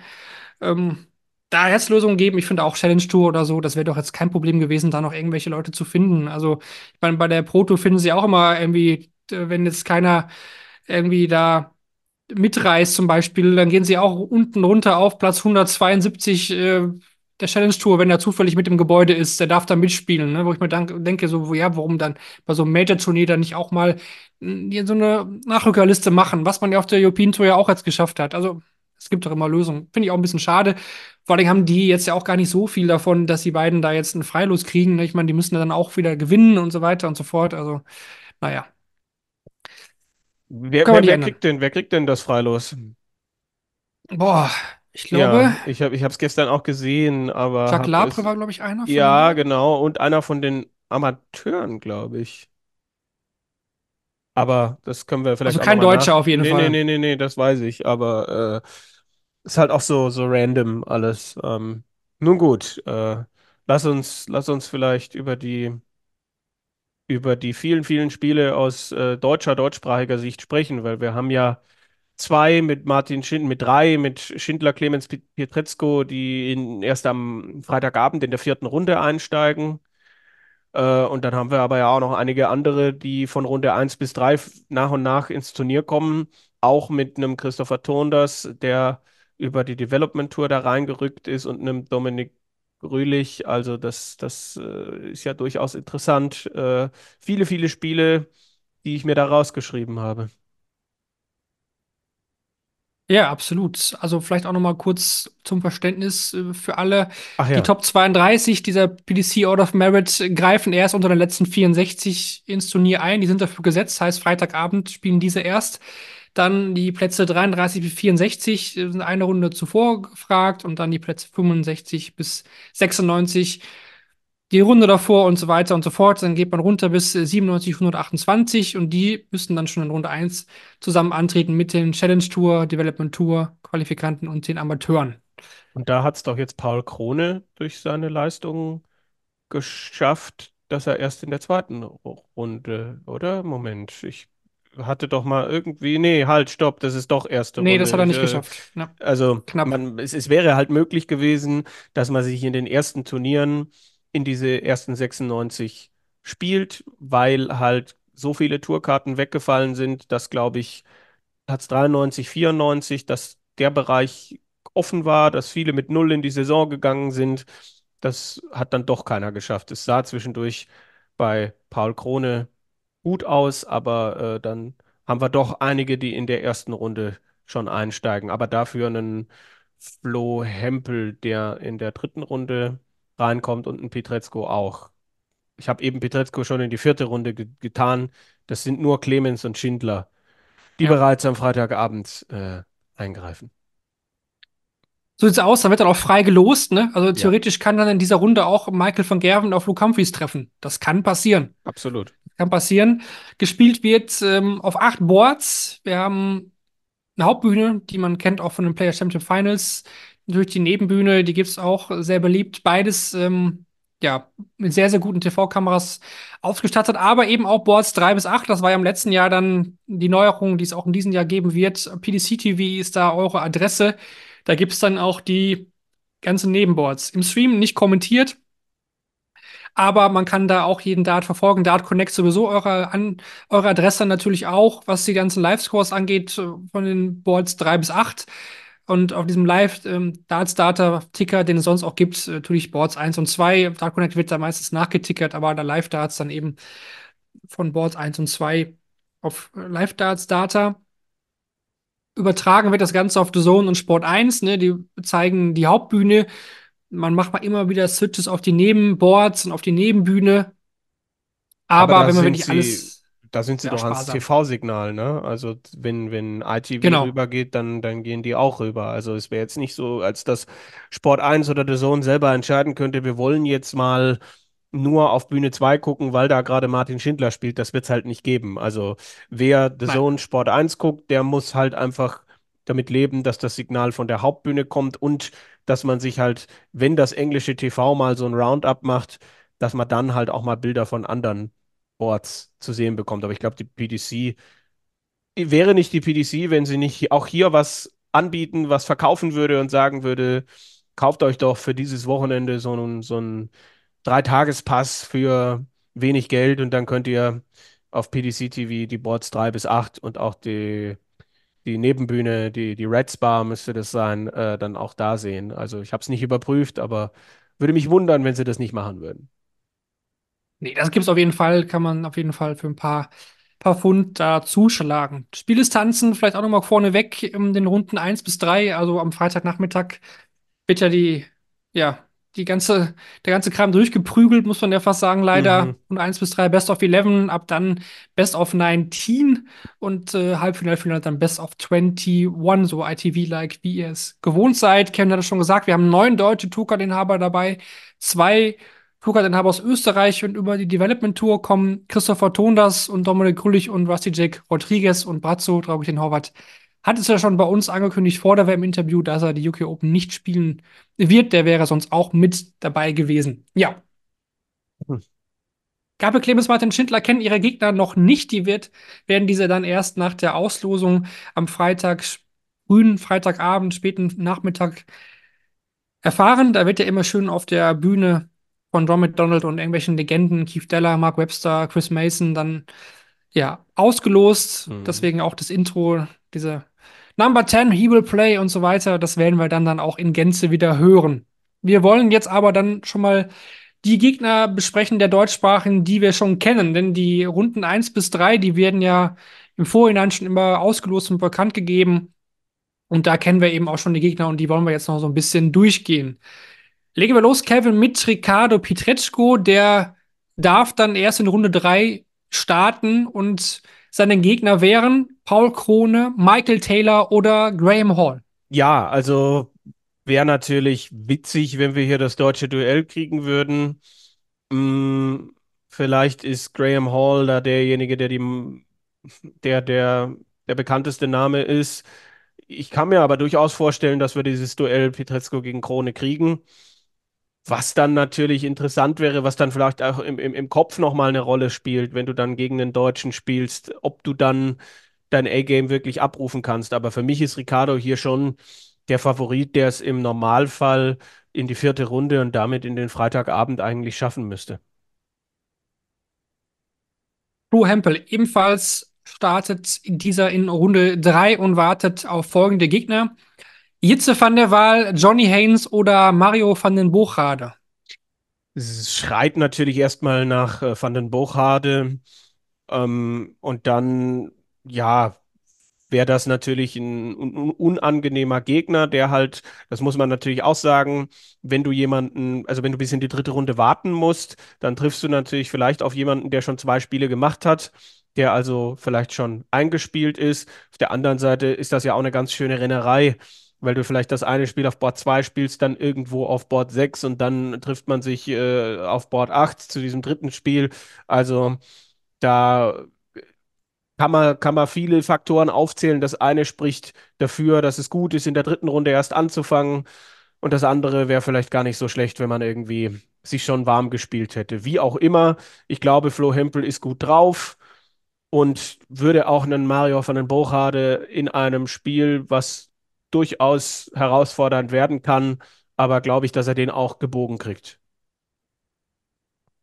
Der Jitze van der Waal hat sich jetzt auch zum ersten Mal für die European Tour qualifizieren können, ist ja auch ein Hm. neuer Tokeninhaber und hat mal einen neuen Data bei der UK Open geworfen, in dem Jahr, wo auch äh, Biolecki eingeworfen hat. Also, ähm, das ist, glaube ich, jetzt zwei, drei Jahre her. Johnny Ja. Haynes natürlich ein, ein Spieler ähm, aus alten PDC-Tagen, muss man sagen. Van den Buchade, gut, auch ein neuer alter Tourcard-Inhaber, aber ist ein etablierter Mann. Deswegen glaube ich auch, das läuft eher aus von den Buchade hinaus, aber wie bei Petechko auch, glaube ich, dass Hempel eine gute Chance hat, auch dann in den Abend einzuziehen. Absolut. Pascal Ruprecht startet in Runde 2 und kennt seinen Gegner bereits. Das wird Gerd Nentjes sein. Und sollte Ruprecht gegen Nentjes erfolgreich sein, dann wäre der Gegner in Runde 3 Ryan Meikle. Ja, also ich glaube, Gerd Nentjes ist ein Spieler, der auf einem ähnlichen Niveau unterwegs ist wie Pascal. Das ist für mich ein 50-50-Spiel. Ähm, aufgrund seiner aktuellen Form und Erfahrung kann ich mir nicht vorstellen, dass er, äh, dass er den ganz großen Run startet. Also ich glaube, er hat eine gute Chance, in die dritte Runde einzuziehen. Mm, aber Ryan Meikle hat, glaube ich, jetzt auch einen gewissen Aufwärtstrend zu verzeichnen. Also ich glaube, dritte Runde auf jeden Fall. Da, wenn ich tippen muss, auf jeden, also traue ich ihm Pascal das auf jeden Fall zu. Und dann wird es recht eng gegen Ryan Meikle, um es vielleicht so zu formulieren.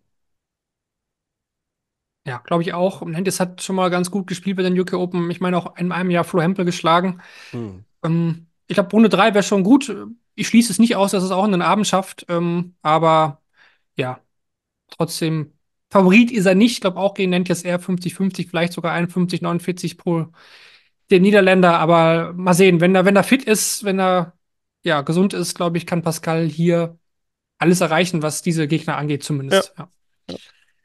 Auch in Runde 2 startet Daniel Klose, kennt auch seinen Gegner bereits. Das wird Adam Warner sein und sollte er Adam Warner schlagen, wären mögliche Gegner in Runde 3 Connor Scott, Wesley Plaisir, Haupai Pua oder Jelle Klaassen. Also gegen Warner ist Daniel, glaube ich, der Favorit. Das ist definitiv seine Kragenweite. Das ist ein Spiel, wo er, glaube ich, äh, gute Chancen hat, in die letzten 96 sind das ja dann einzuziehen. Und dann kann, glaube ich, ein sehr interessantes Spiel warten. Ne? Ein Skat, ein Plaisir, ein, ein Puha, ein Klaassen, das sind alles Leute, die an ihrem Tag äh, ja ganz, ganz vielen Gegnern auch in einem oberen Regal Probleme bereiten können.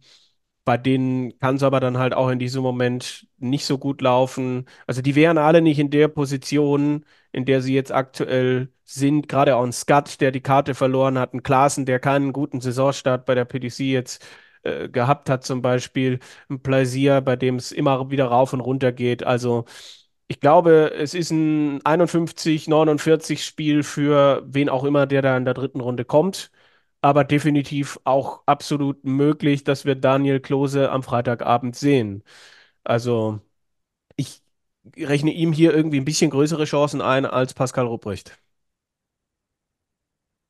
Ja, ich finde auch, ähm, Runde 3 sollte schon das Ziel sein. Warner sollte schon geschlagen werden. Und Ja. wer auch immer dann kommt, das wird dann schon, schon happig. Aber Runde 3, denke ich, sollte man sich so als kleines Zwischenziel da schon setzen, anstelle von Dan, the Man. Ja, Paul Krone hatten wir gerade schon so ein bisschen natürlich besprochen, weil er eben auf Ricardo Potechko treffen könnte. Runde 1 eben der Amateur Michael Taylor und Runde 2 wäre Graham Hall im Fall eines Sieges der Sieger, äh, der Gegner. Hm. Ricardo dann eben in Runde 3.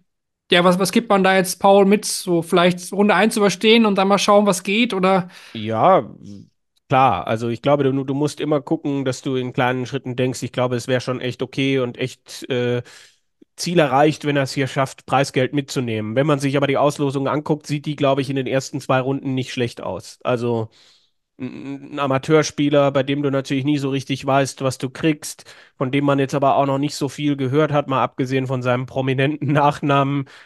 Graham Hall, ja, mit Sicherheit auch erfahren, aber nichts, was Paul jetzt Angst machen müsste. Ähm, also für mich hat er schon das Potenzial, hier in die dritte Runde zu gehen, definitiv. Äh, sollte halt gucken, dass, dass die Doppelquote halbwegs okay ist. Ich glaube, dann braucht er sich da überhaupt nicht verstecken. Also ich möchte jetzt hier den, die, die Erwartungen nicht zu hoch hängen, aber die Auslosung sieht für mich in den ersten zwei Runden echt gut aus. Lukas Wenig, auch der bekommt es zunächst mit einem Qualifier, einem Amateur-Qualifier zu tun, in Form von Tom Lonsdale in Runde 1. Runde 2 wären die Gegner möglich Brad Bradley Rös oder Benjamin Drew Royce. Und in Runde 3 würde dann Kellen Ritz warten. Ja, auch hier vielleicht so, ne? Runde 3 möglich auf jeden Fall. Ich meine, Lou kennt auch die UK Open schon. Für den ist es jetzt auch nichts mehr Neues. Ja, also es ist, glaube ich, auch ganz gut, wenn man da schon mal gewesen ist und äh, ein paar Abläufe kennt. Und ich glaube, in Minehead gibt es ja durchaus Dinge, die, die nicht so einfach sind. Ich glaube, da kann es auch mal temperaturtechnisch echt, äh, egal ob Schneesturm oder nicht, äh, bisschen ungemütlich sein. Das hat er alles schon erlebt, du sagst es. Also für mich wäre das Stoppschild hier in der dritten Runde Callan Ritz. Und ansonsten glaube ich, dass er gegen Lonesdale durchaus favorisiert ist. Ruß oder Reus, das ist ein Spiel schon auf Augenhöhe, aber Lou hat, glaube ich, in den letzten Wochen schon auch gezeigt, dass er definitiv das Spiel dazu hat. Also zweite Runde ja, dritte Runde kann auch gut gehen. Beim Den ja noch sehr interessant, der hat den letzten Block ausgelassen, ne, aus finanziellen Gründen. Ne? Er ist ein neuer Tourcard-Inhaber und hat dann ja. gepostet, äh, nee, konnte nicht spielen aus finanziellen Gründen. Das ist natürlich schon bedenklich dann, wenn es schon am zweiten Block dann nicht, nicht mehr reicht. Oder er sich das so irgendwie stricken muss, dass er das irgendwie zwischendurch immer mal auslassen muss und dann nur ausgewählte Blöcke mitspielt. Hm, nicht so, nicht so gut. Ja, klar. Zeigt halt, wie fragil das System dann doch an manchen Punkten sein kann. Debüt dann für Tim Wolters bei der PDC. Und zwar geht es in Runde 1 gegen Ashley Coleman auch ein Amateur-Qualifier. Lustigerweise haben jetzt beide neu bei Unicorn unterschrieben.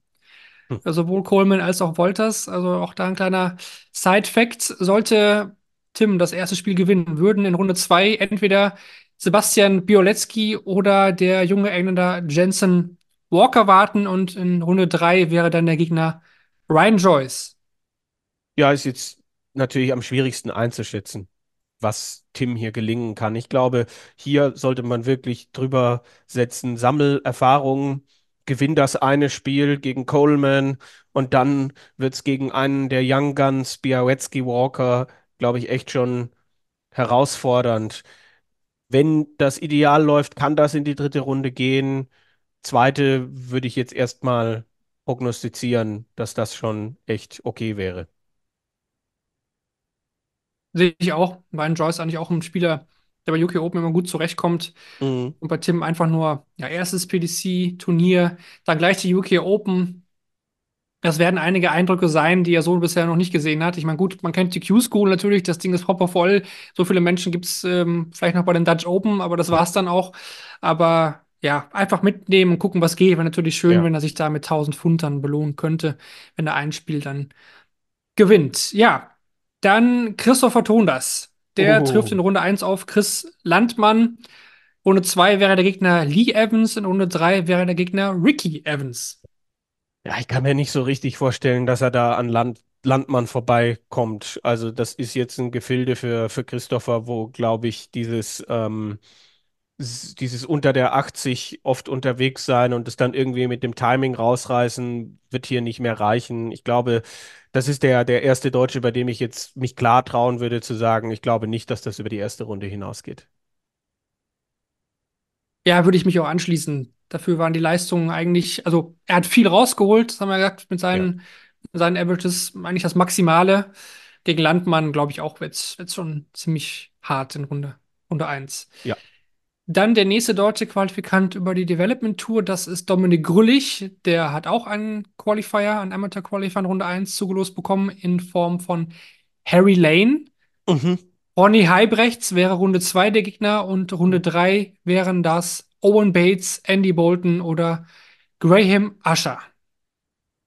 Ja, mh, ist halt die Frage, welchen Dominik Grüllich sehen wir? Wie sehr ist die Dati Datitis ein Thema? Prinzipiell hätte ich mich eigentlich getraut zu sagen, Harry Lane, das kann er auf jeden Fall gewinnen. Auch Ronny Halbrechts ist aktuell, glaube ich, echt schlagbar. Das ist eine Chance für Dominik. Und dann, ja, Andy Bolton oder Owen Bates vielleicht ein Tick zu hoch. Also ich würde mich trauen zu sagen, ein Sieg ist drin, ein zweiter vielleicht auch. Äh, aber Freitagabend, das ist vielleicht noch ein Schritt zu früh. Würde ich eh nicht einschätzen. Damit sind wir mit den deutschen Startern durch. Machen wir weiter mit denen aus Österreich. Manny Sulovic und Roger Rodriguez beide in Runde 3 dann schon mal am Mhm. Start. Die sind in den ersten beiden Runden nicht gefragt. Mensur gegen William O'Connor. Es tut weh. Das ist ein heftiges Los, finde ich. Also, mh, das äh, wird, wird ein, ein richtig heißes 50-50-Spiel und kann, glaube ich, richtig Selbstvertrauen geben, wenn er das gewinnt. Also ich glaube, wer das holt, wird richtig, richtig gute Darts spielen müssen. Äh, ich ich wage hier keine Prognose. Wie sieht's denn dann bei Robert John Rodriguez aus? Auch der im Runde 3 gegen Madas Rasma. Auch ein unangenehmes Los. Rasma war jetzt aber, glaube ich, korrigiere mich, wenn ich falsch liege, gerade auch in den letzten Wochen eher unauffällig unterwegs. Also, wenn Roby halbwegs sein A-Game spielt, ist das definitiv etwas, was er schaffen kann. Also hier würde ich mich eher trauen, einen Tipp in Richtung Roby abzugeben. Und dann noch sein jüngerer Bruder Rusty Jake Rodriguez, der musste in Runde 1 dann ran gegen Ron Mühlenkamp. Runde 2 wäre es Josh Payne und Runde 3 wäre es Steve Beaton. Alles Spieler, die Rustys Kragenweite haben, aber auch alles Spieler, gegen die er verlieren kann. Also wir wissen nicht, welchen Rusty wir kriegen. Das kann gegen einen Müllenkamp, der immer auch mal eine 100 dir um die Ohren hauen kann, schon vorbei sein. Ich glaube, einen Sieg kann er holen, vielleicht auch einen zweiten. Ich, ich glaube aber einfach nicht, dass Rusty aktuell die Konstanz hat, irgendwie einen ganzen Nachmittag ähm, so zu spielen, dass hier drei Siege drin sind.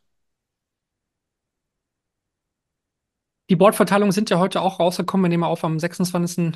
Februar, dem Montag. Also für Roby wird es auf jeden Fall ein Hauptbühnenspiel geben gegen Madas Rasma. Mhm. Der ist da auf jeden Fall angesetzt. Rusty Jake könnte auch in Runde 3 gegen Steve Beaton ein Hauptbühnenspiel bekommen. Sonst, äh, ja, auf Stage 2 hat Rusty zumindest sein Erstrundenspiel gegen Ron Mühlenkamp und Pascal Rupprecht äh, spielt da das zweite Rundenspiel gegen Gerd Nentjes. Das sind so die Deutschen oder Österreicher auf den ersten beiden TV-Boards, sag ich mal. Gut, wie gesagt, im Stream könnt ihr alle anderen Boards auch sehen, aber in den letzten Jahren war das ja immer sehr interessant.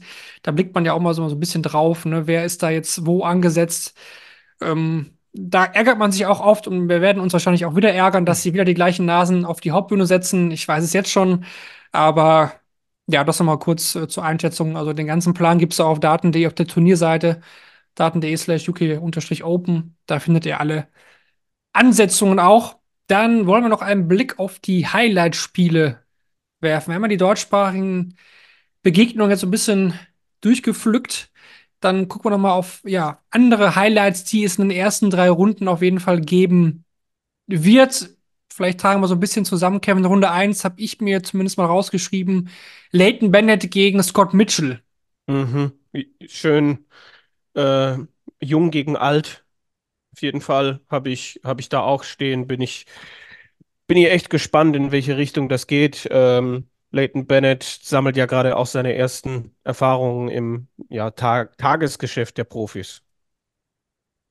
Bin sehr Ähm. verwundert, dass das nur auf äh, Stage 3 angesetzt ist. Bin ich ehrlich, habe ich safe auf der Hauptbühne erwartet. Da haben die sich aber für Pua gegen Klaassen und Biolecki gegen Walker entschieden für die erste Runde.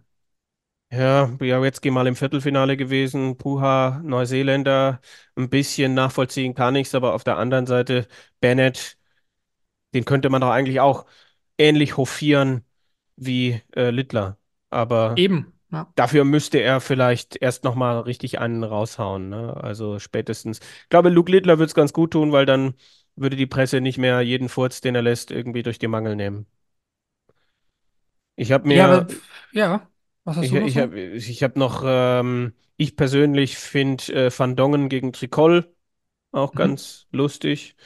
Äh, Scut, äh, Scut gegen Plaisir ist für mich auch ein Spiel, wo ich, wo ich in, echt interessiert bin.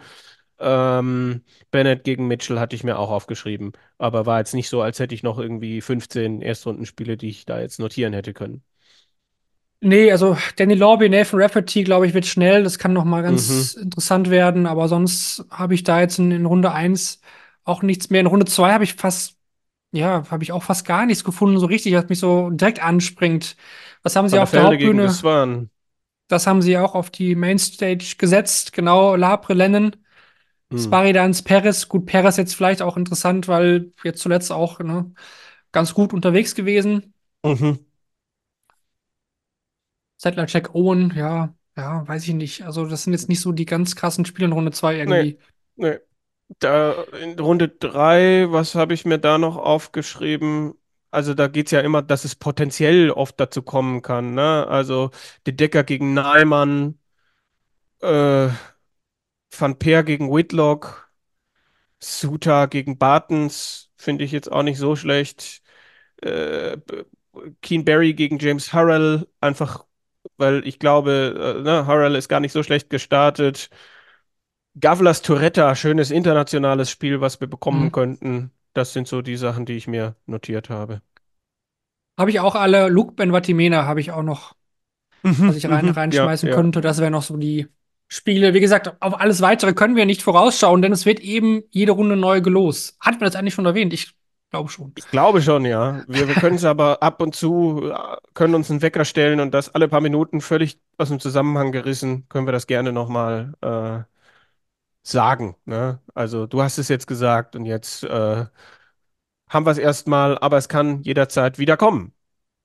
Genau, das ist ja die Besonderheit der UK Open. Ne? FA Cup auf Darts, was ist schon genannt. Ich freue mich auf jeden Fall drauf. Ja. Ja, Favoriten müssen wir noch eben kurz besprechen. Also, es gab ja in den letzten Jahren jetzt schon Überraschungssieger, muss man sagen. Letztes Jahr Andrew Ja. Gilding, klar, das war ein ganz großes Ding.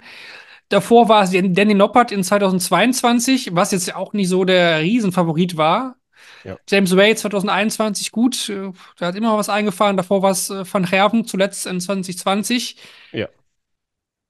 Ja, ist er auch für dich der Top-Favorit jetzt, wo es gerade Ja. in der Premier League auch so gut läuft? Ja, aber nach wie vor nicht unantastbar, gerade in diesem UK Open Format. Jemand, der in den letzten Jahren ja auch, äh, auch mal früher rausgegangen ist gegen Damon Hatter und ich möchte nach wie vor nicht auf den Hatter Hype Train aufspringen. Also, ähm, ja, aber ich, ich sehe schon Van Gerven vorne, ich sehe Van Gerven vorne, ich sehe Littler vorne, ich sehe, irgendwie bin ich auch echt gespannt, äh, auf Humphreys, ob er das, was in letzter Zeit vielleicht nicht so gut gelaufen ist, abschütteln kann. Also, meine Favoriten bewegen sich schon in diesem äh, Premier League Dunstkreis, dass ich da so die drei, vier üblichen Namen äh, auf dem Zettel habe. Mm, es gibt natürlich dann immer wieder so Namen, bei denen man denkt, ja, könnten die UK Open für sie etwas sein? Ein Joe Cullen, ein Chris Doby, ein Ross Smith, äh, vielleicht ein Bunting, Fragezeichen. Ein Searle bin ich mir nicht sicher, ob er das vom Floor mitnehmen kann. Ähm, das sind so erste Namen, die mir durch den Kopf geistern würden, wenn ich das jetzt hier so durchblättere. Gary Anderson, Fragezeichen, nach diesem tollen Tag da. Also, hm, hast, hast du sonst noch Namen, die du von weiter hinten? Barney ist, für, für ihn ist das, glaube ich, auch mit der gerade, ne? Diabetes. Ja, ja, aber ist halt die Frage, ob das nicht zu viele Spiele an, in zu vieler, also der, der der Ja, Barney weiß, mit dieser meinst, ja. Form vor zehn Jahren hätte ich jetzt gesagt, ja, aber also ich, ich wäre nicht überrascht, wenn er, wenn er ins Achtel-Viertelfinale kommen würde. Ja, Scott Williams war mir in letzter Zeit so unauffällig und die UK Open bieten vielleicht für ihn auch nicht so viel Raum, ähm, sein typisches Spiel da so aufziehen zu können. Ähm, ja, ich sepp hier gerade so ein bisschen durch die Spieler durch. Also von außerhalb der Top 30 lacht mich da jetzt erstmal niemand an. Van Veen ist natürlich immer ein Name, der einem begegnet, wo man denkt, wie weit kann es für ihn gehen? Ich hoffe, ich habe jetzt nicht alles vorweggenommen, aber äh, du, du würdest schon dazwischen gehen, glaube ich. Genau, ich bin ja auch noch so ein bisschen hier am Durchscrollen. Also All Presents Steve Beaton müssen wir nochmal erwähnen, dass der ne, seit der allerersten Ausgabe immer dabei. Vielleicht wird es das letzte Mal sein. Ne? Er will ja nächstes Ja. Jahr dann Seniors Tour spielen und ähm, das kann dann natürlich sein, dass das jetzt auch die letzten UK Open von Steve Beaton sein werden. Der wird ja wahrscheinlich dann nicht als Amateur Qualifiers versuchen oder vielleicht schon, ich habe keine Ahnung. Aber dann wäre auch der letztejenige dann raus. Ne? Edwin Lewis war ja auch fast immer dabei, James Wade auch. Ja. Mm. Ja, aber ich bin auch bei Van Gerven natürlich, aber der war jetzt ja in den letzten Jahren ja auch dann nicht immer, ne? Das letzte Sieg 2020 ist auch wieder ein paar Jährchen her. Ja. Mm. Ja, Anderson sehe ich schon, hat auch das Ding mal gewonnen, dieses äh, komische Jahr lang gegen Catby im Finale. Mhm. Wenn er das vom Floor bringen kann, dann ist auch ein Ryan Searle natürlich, wenn er das wirklich spielen kann, was Ryan Searle auf der Proto gezeigt hat, dann ist auch Ryan Searle ein ganz heißer Kandidat, sehe ich aber Absolut. irgendwie auch nicht. Ähm, ja, Humphreys, ja, kann sein, dass er sich dann nochmal zusammenreißt, aber ich habe eher das Gefühl, dass er gerade will, aber es will nicht ganz so, wie es soll bei ihm. Michael Mhm. Smith, unkonstant, Nathan Espinel, nein, Gavin Price, da bleibe ich bei, der spielt eigentlich gut, aber es kommt nichts bei raus, so richtig. Mhm. Cross ist konstant okay dabei. Ja, und dann Wright, ja, dann am Ende gewinnt dann Wright sowas, ich glaube nicht. Tja, Es, es ist schwer zu greifen. Also ich, ich, ich weiß nicht, ob ich jetzt hier einen Siegertipp abgeben kann. Es ist echt, ich weiß nicht, ob du das jetzt, ob du den Druck so hoch setzen nee, den, möchtest. dem UK Open ist es, ist es schwierig, weil man weiß halt nicht, ne, es kann, wie gesagt, von Gerben Smith, Van Nerven Wright direkt dann auch am Freitagabend schon geben. Ähm, Und bei den, bei so- den Deutschen, es, es, es, es, es ist halt kein Floor-Turnier. Also ich finde, vieles, was man jetzt hier äh, bei den ersten Floor-Turnieren gesehen hat, kann, wird, wird, wird bei den UK Open aus dem Fenster fliegen, weil es halt einfach ein anderes, ein anderes Format ist. Ähm, es, es kann auch echt unangenehm werden, wenn du dann auf diesen Boards 3 bis 8 spielst gegen irgendeinen so Release, Realize Amateur Qualifier, der dann aber irgendwie in der Nähe wohnt und irgendwie seine 10, 15 Supporters mitgebracht hat, die dann da hinten stehen und äh, vielleicht mal mehr fair und mal mehr unfair irgendwie da äh, ihren Senf dazugeben. Also ich glaube, das ist ein, ein Turnier, wo man, man muss ja auch ganz klar sagen, es war ja jetzt auch nicht so, dass diejenigen, die in den letzten Jahren dann am Ende den Titel geholt haben, dass das für die irgendwie einen großen, großen Karriere-Changer bedeutet hätte. Also Noppert, für den war das halt, ne, der hält sich auf Platz 7, aber hat jetzt danach mh, das halbwegs gehalten, aber halt auch nicht irgendwie danach noch groß ähnlich einen rausgehauen. Und bei Gilding, es war ein großer, überraschender Erfolg, mit Sicherheit eine der größten Überraschungen der vergangenen Jahre, aber halt auch nichts, was ihm irgendwie jetzt nachhaltig was gebracht hat. Und äh, das, das muss man halt einfach auch sehen, ne? Der Zufall spielt hier auch eine ganz, ganz große Rolle. Und es wird hier einige Leute geben, die, die, wo man sagt, die haben auf dem Floor gut gespielt, die bei den UK Open auch wieder keinen Stich machen werden. Und äh, so unpredictable, aber auch so schön, weil man da dann am Ende ähm, sitzen wird und sagen wird, Mensch, da haben wir wieder Geschichten bekommen, mit denen hätten wir im Vorfeld gar nicht gerechnet irgendwie.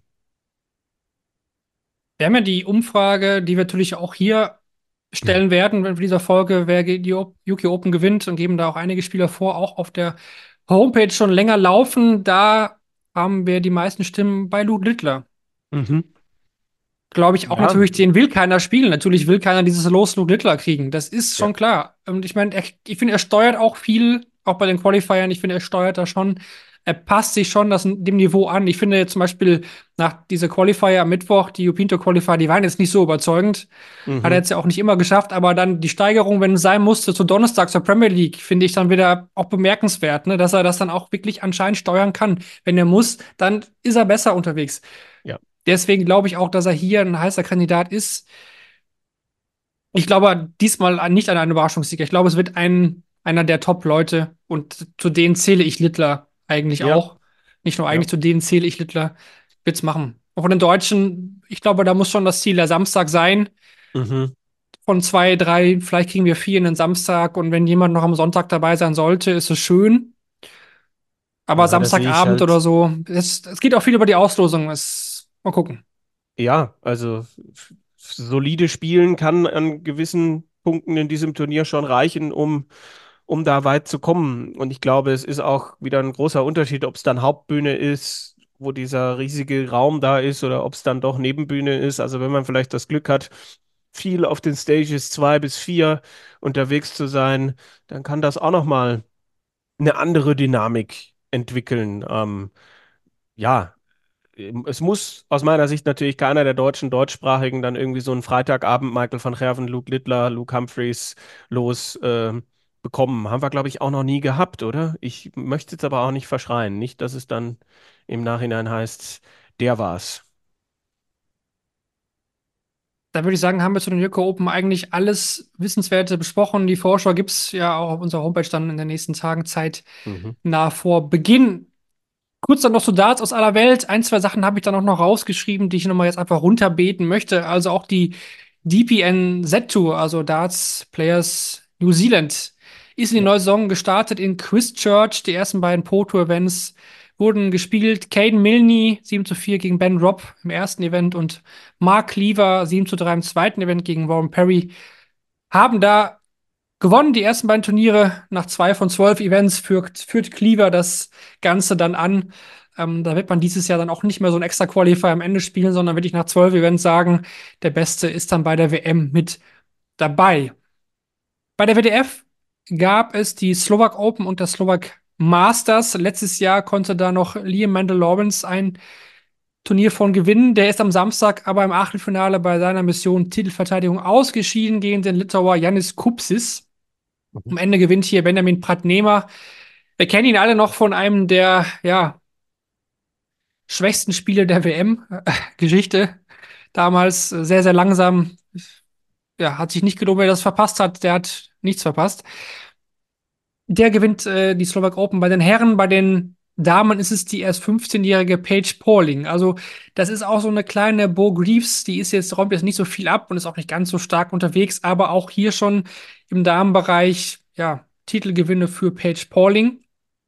Am Sonntag dann bei den Slovak Masters Anthony Allen, der Sieger und aus deutscher Sicht Monique Lessmeister gewinnt bei den Damen das Endspiel mit 5 zu 1 gegen Martina Sulowska. Letztes Jahr drei Finals für Lessmeister.